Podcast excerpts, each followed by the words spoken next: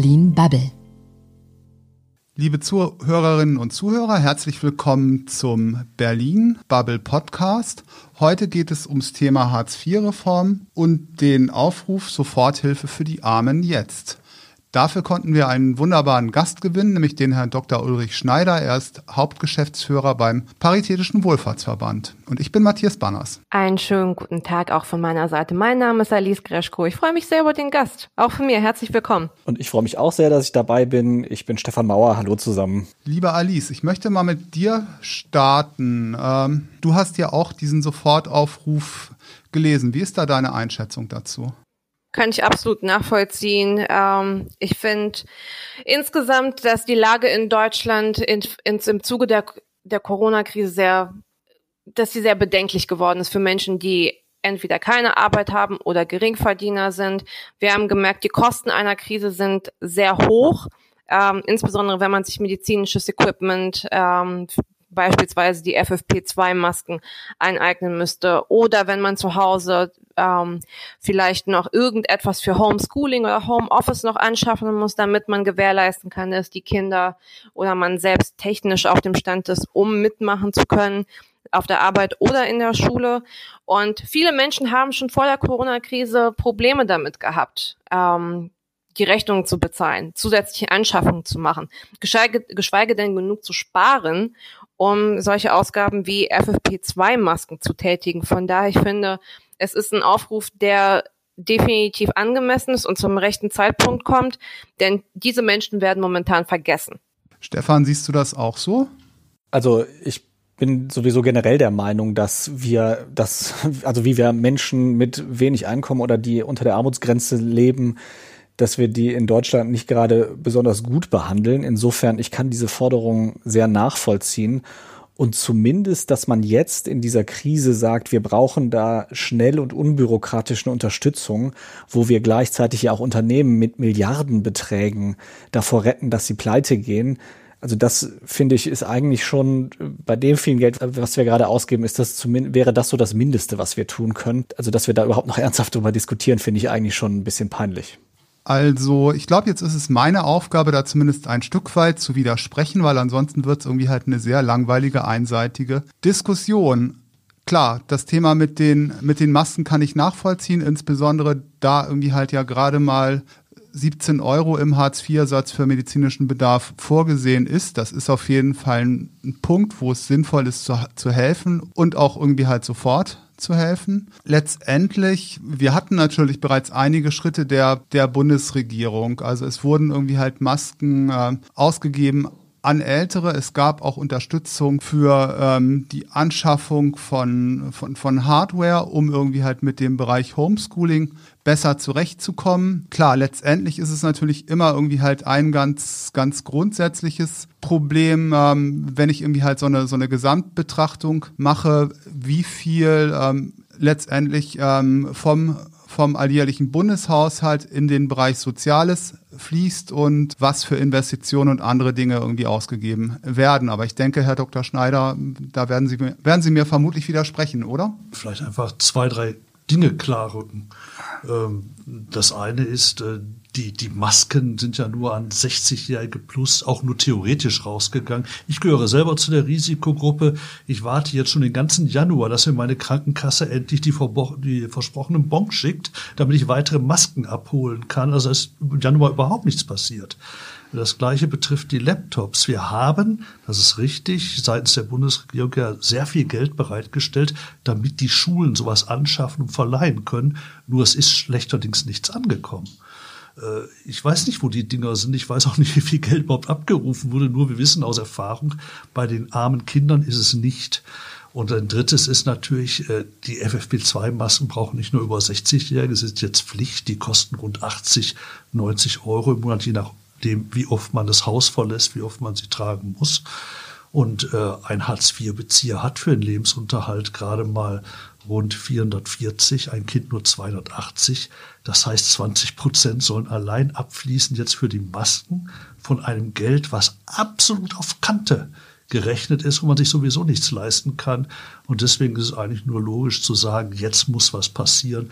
Deswegen sagen wir Geld drauf, das eine. Das andere, Laptops durch die Jobcenter für die armen Kinder zur Verfügung stellen bzw. Kosten übernehmen, damit sie beim Homeschooling nicht völlig abgehängt werden, was ja im Moment der Fall ist. Alice, ähm, wie siehst du das denn? Ist das soweit praktikabel, wie das der Herr Dr. Schneider vorschlägt? Und ist das auch politisch durchsetzbar? Weil gerade in der Union ähm, gibt es da ja auch irgendwie andere, andere Stimmen und durchaus Widerspruch.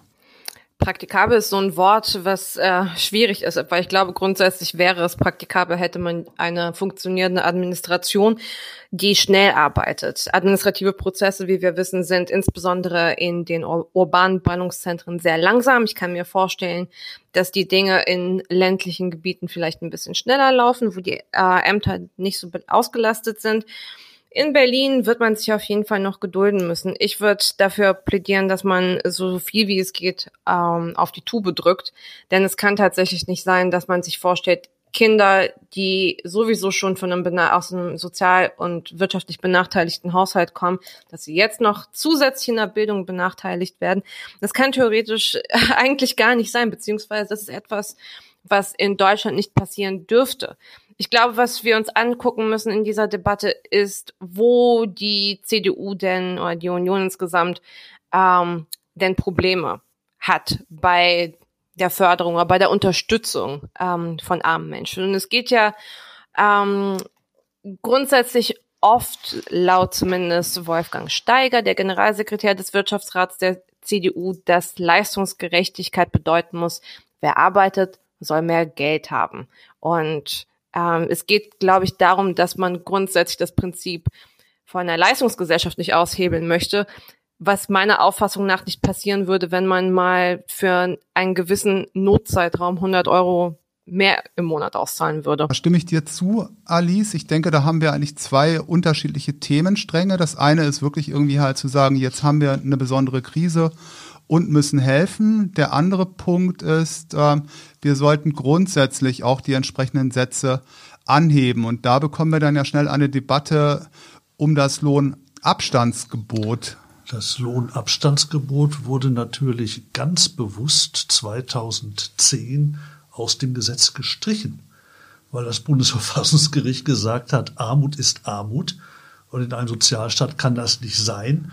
Und wenn sich was bewegen muss, dann sind das dann die Löhne im Zweifelsfalle. Deswegen, äh, es kann doch nicht sein, dass ich äh, Branchen betreibe oder auch Geschäfte betreibe nach einem Modell, wo ich sage, ich zahle hier von vornherein so wenig, dass jemand gar nicht über die Runden kommt und, und das ist mein Geschäftsmodell. Das kann es ja nicht sein. Wir brauchen auf jeden Fall fürsorgerische Leistungen, die Armut verhindern. Ich will auch dann erinnern, dass 1,2 Millionen Hartz-IV-Bezieherinnen arbeiten. Sie sind erwerbstätig und sind in Hartz IV. Und das hat nicht nur was mit Teilzeit zu tun, sondern viele sind voll erwerbstätig, sondern eben auch mit den Mindestlöhnen, die zu gering ausgestattet sind. Und deswegen, denke ich, müssen wir auch hier die Diskussion vom Kopf mal auf die Füße stellen. Es wird höchste Zeit. Aber bei den 1,2 Millionen komme ich dann natürlich auch sehr schnell wieder in diese Familiendebatte rein, weil letztendlich, wenn ich mehrere Kinder habe, äh, dann ist es natürlich unglaublich schwer, ohne eine Aufstockung mit, mit dem Mindestlohn zurechtzukommen. Aber vielleicht, Stefan, magst du dazu noch mal reingrätschen? Ja, also ich finde auch diese Debatte, die wir gerade führen, die sagt ja sehr viel aus oder diese generelle Debatte über Hartz IV, Leistungen, Lohnabstandsgebot, über das Menschenbild, was man ja hat und das Bild, was man davon hat, was passieren würde, wenn es eben zum Beispiel dieses Lohnabstandsgebot nicht mehr gibt. Und wenn ich jetzt das Menschenbild habe, dass dann alle den Griffel fallen lassen und sagen, ja gut, dann lege ich jetzt die Füße hoch, wenn ich genug Geld habe, dann will ich natürlich, dass da möglichst viel Druck ausgeübt wird. Und das ist ja das, was tendenziell bei uns auch eher passiert. Wir hören ja auch immer wieder diese schönen Schlagworte, ähm, fördern und fordern etc. Wenn ich, ich meine, wenn ich mir mal die Diskussion um allgemeines Grundeinkommen äh, anschaue, also jetzt ohne die Diskussion aufmachen zu wollen, aber wenn ich mir mal Umfragen dazu anschaue, dann gibt es ja zum Beispiel diese Zahl, dass wenn du Leute fragst, würdet ihr aufhören zu arbeiten, wenn ihr ein Grundeinkommen kriegen würdet, dass 90 Prozent sagen nein. Wenn man sie aber fragt, würden andere Menschen aufhören zu arbeiten, sagen 60 Prozent ja.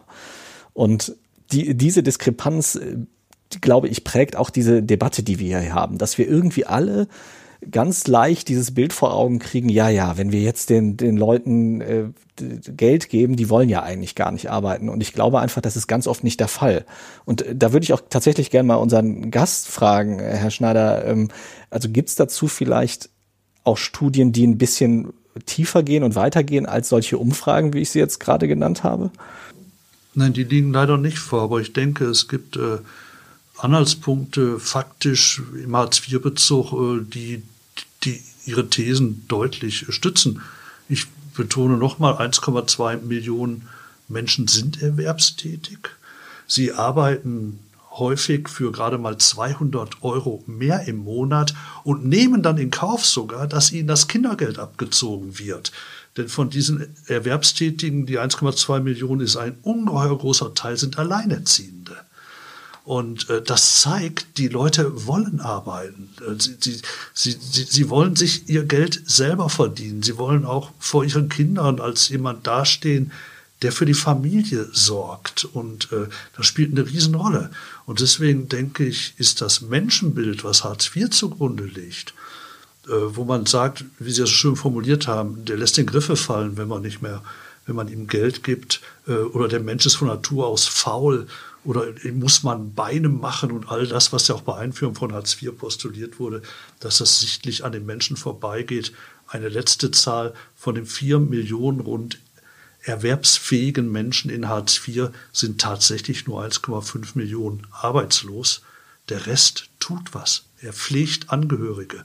Er erzieht ganz kleine Kinder oder geht arbeiten. Aber sollten wir das dann nicht irgendwie auch in zwei Strängen diskutieren und sagen, einerseits müssen wir besser aufstocken und dafür Sorge tragen, dass irgendwie weniger Steuern und Sozialversicherungsbeiträge für die anfallen, die arbeiten. Und auf der anderen Seite haben wir dann ja immer noch diese Diskussion über, über, über Armut, Existenzminimum, was dann auch bereitgestellt werden muss. Also vielleicht können Sie darauf kurz antworten, dann gebe ich nochmal an Alice weiter, weil also, die wollte gerade was sagen. Ganz kurz, vier Stränge. Erster Strang, Hartz IV muss armutsfest sein. Das ist erstmal die Basis von allem. Deswegen sagen wir und viele andere Verbände und Gewerkschaften mindestens 600.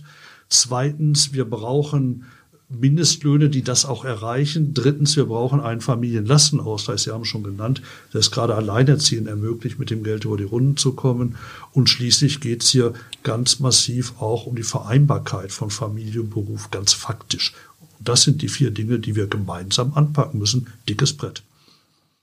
Ja, ich würde gern auf pragmatische Lösungen für den Moment gerne gehen, denn Reformen, wie wir wissen, das dauert in der Politik sehr viel Zeit. Es jetzt, ich denke auch, dass keine großen Reformen wenige Monate vor der nächsten Bundestagswahl ähm, angestoßen werden, beziehungsweise mit sehr viel Mühe. Es geht ja darum, dass wir jetzt in einer akuten Krise eine Lösung brauchen. Und ähm, Herr Dr. Schneider, ich würde Ihnen kurz zusammenfassen, was Peter Weiß, der Arbeits- und Sozialpolitischer Sprecher der Union, gesagt hat zu dem Thema. Und er erklärt, das Arbeitslosengeld sei genau berechnet und kein Willkürsystem, bei dem man einfach Geld drauflegen könne. Allerdings schloss er eine kostenlose Bereitstellung medizinischer Masken für Empfänger staatlicher Grundsicherung nicht aus. Äh, da stellt sich mir die Frage, ohne jetzt das große Reformdra äh, Reformrad drehen zu müssen. Was können wir pragmatisch ad hoc praktisch am ehesten umsetzen, um auch im Zuge des Infektionsschutzes ähm, Menschen aktuell zu helfen? Also drei Dinge gehen. Das eine ist kostenlose zur Verfügung stellen von FFP2-Masken für alle Bedürftigen. Hier in Berlin wird es ja schon gemacht. Äh, die aktuelle Gerüchtelage äh, in der Bundeshauptstadt sagt, da soll jetzt ein Gesetz auch schnell gezimmert werden. Das soll über die Apotheken laufen.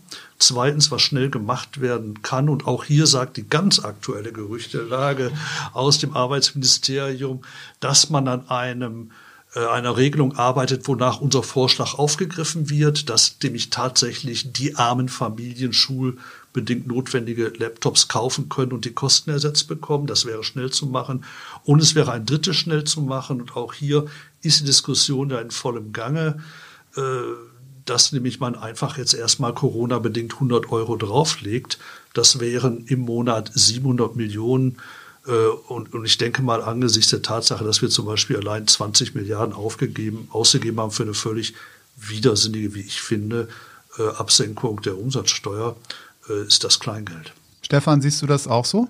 Ja, ich äh, finde tatsächlich auch, dass am kurzfristig am meisten eigentlich nur helfen kann, da die eine zusätzlich Geld draufzulegen, weil wie sich ja leider zeigt, kriegen wir ja vieles verwaltungstechnisch nicht hin, sobald wir irgendwie über Sachzuwendungen reden. Also angefangen bei den Schulen, da reden wir seit Jahren darüber, dass es einen Digitalpakt gibt und dass die also äh, Hardware kaufen können davon.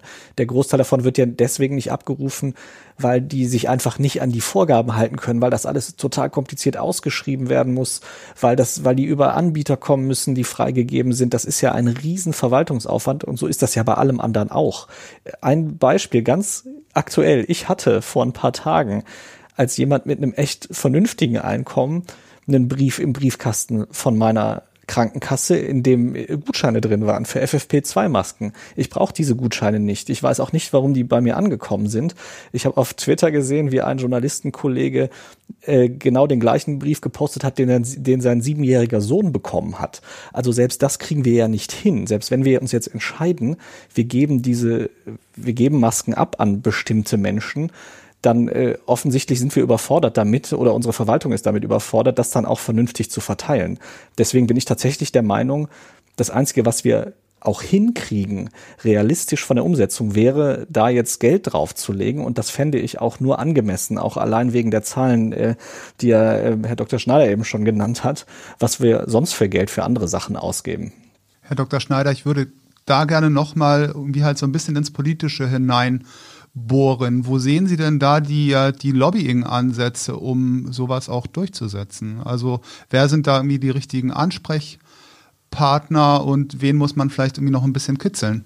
Na, wenn, wenn ich mir anschaue, jetzt positiv reagiert, nicht unsere Forderung in Gänze übernehmend, aber erstmal positiv reagiert, indem man sagt, okay, wir müssen da jetzt ganz schnell ran, war Hubertus Heil, äh, der an entsprechenden Dingen äh, nun jetzt arbeitet ich finde es ermutigend, dass äh, gestern auch der Vorsitzende der CDA, der Christlich-Demokratischen Arbeitnehmerschaft, sich hinter Vorschläge gestellt hat, jetzt schnell was für Hartz-IV-Bezieher zu tun.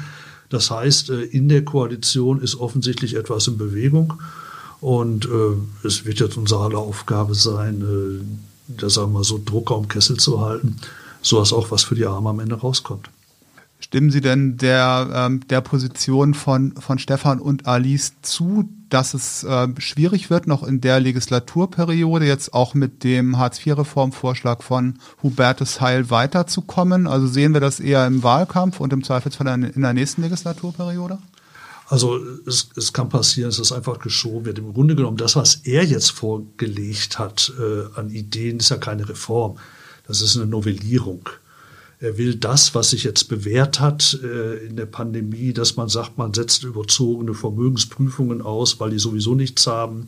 Man gibt bei den Wohnungen zwei Jahre Karenzzeit, also zwingt ihn nicht zum Umzug, wenn die Wohnung ein bisschen zu teuer, zu groß ist, sondern gibt ihnen erstmal die Chance, wieder aus Hartz IV rauszukommen. Äh, das sind ja äh, Dinge, die, die ja hochvernünftig sind und die sich ja bewährt haben. Und das will er fortschreiben.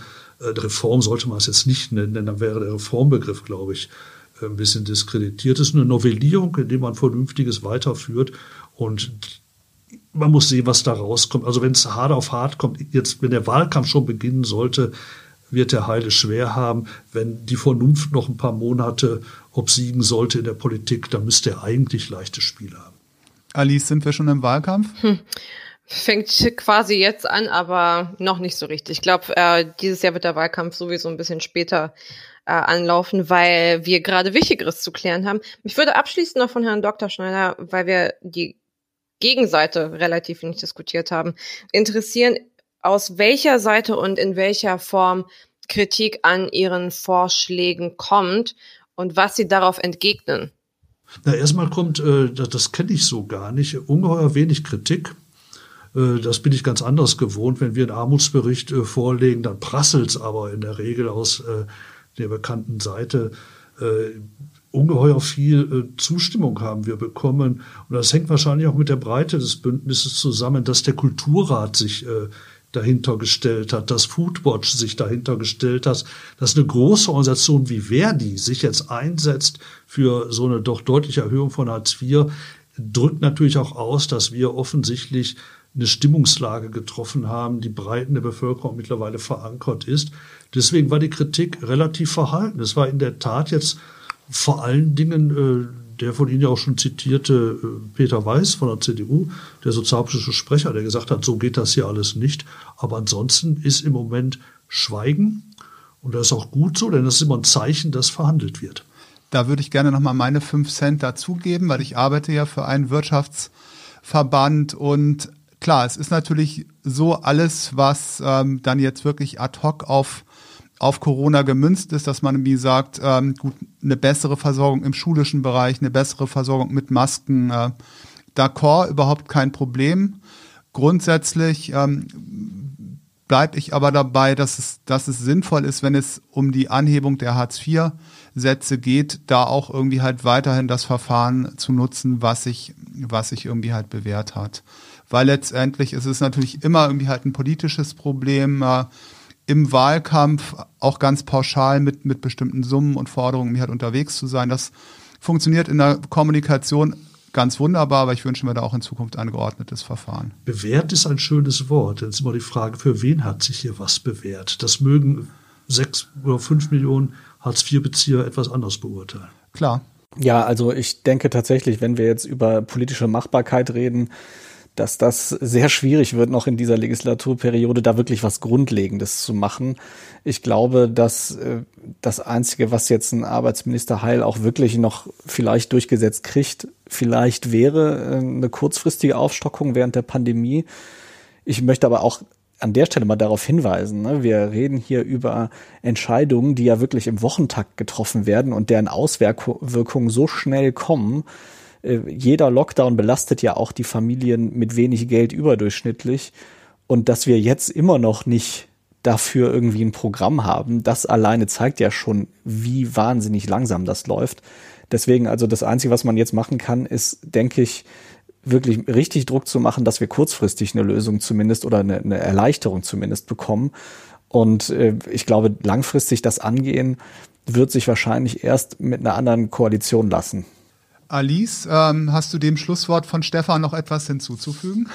Das Schlusswort von Stefan nicht, weil ich finde, er hat recht, aber ich, ich finde, grundsätzlich ist es sehr bezeichnend, was Herr Dr. Schneider gesagt hat, dass momentan keine oder sehr wenig Kritik nur kommt und dass es ein breites Bündnis ist. Und ich glaube, das trifft eigentlich den Nagel auf den Kopf. Ich glaube, die meisten Menschen haben begriffen, dass gegenwärtig in dieser Krise nicht nur eine gesundheitliche Krise ausgebrochen ist, sondern auch eine soziale und ähm, dass viele Menschen davon akut betroffen sind. Insofern, ich glaube, vieles wurde da schon richtig äh, zusammengefasst. Stimmen Sie dem zu, Herr, Dok Herr, Herr Dr. Schneider? Haben wir das Thema so halbwegs abgeräumt bekommen? Ja. Und diskutiert also, bekommen? Ich bin erstaunt, äh, wie, wie präzise man diskutieren kann. Super, danke für das Kompliment. Dann würde es mich sehr freuen, wenn Sie uns auch in Zukunft hören. Und dann alle anderen, äh, wenn euch dieser Podcast gefallen hat, dann freuen wir uns natürlich über eine Bewertung und kommentiert uns doch auch gerne. Und ich sage mal Tschüss. Vielen lieben Dank für die Diskussion und bis zum nächsten Mal. Ja, vielen lieben Dank auch von mir, auch an unseren Gast. Und äh, ich freue mich auch aufs nächste Mal. Bleibt alle gesund. Ciao. Das war Berlin Bubble.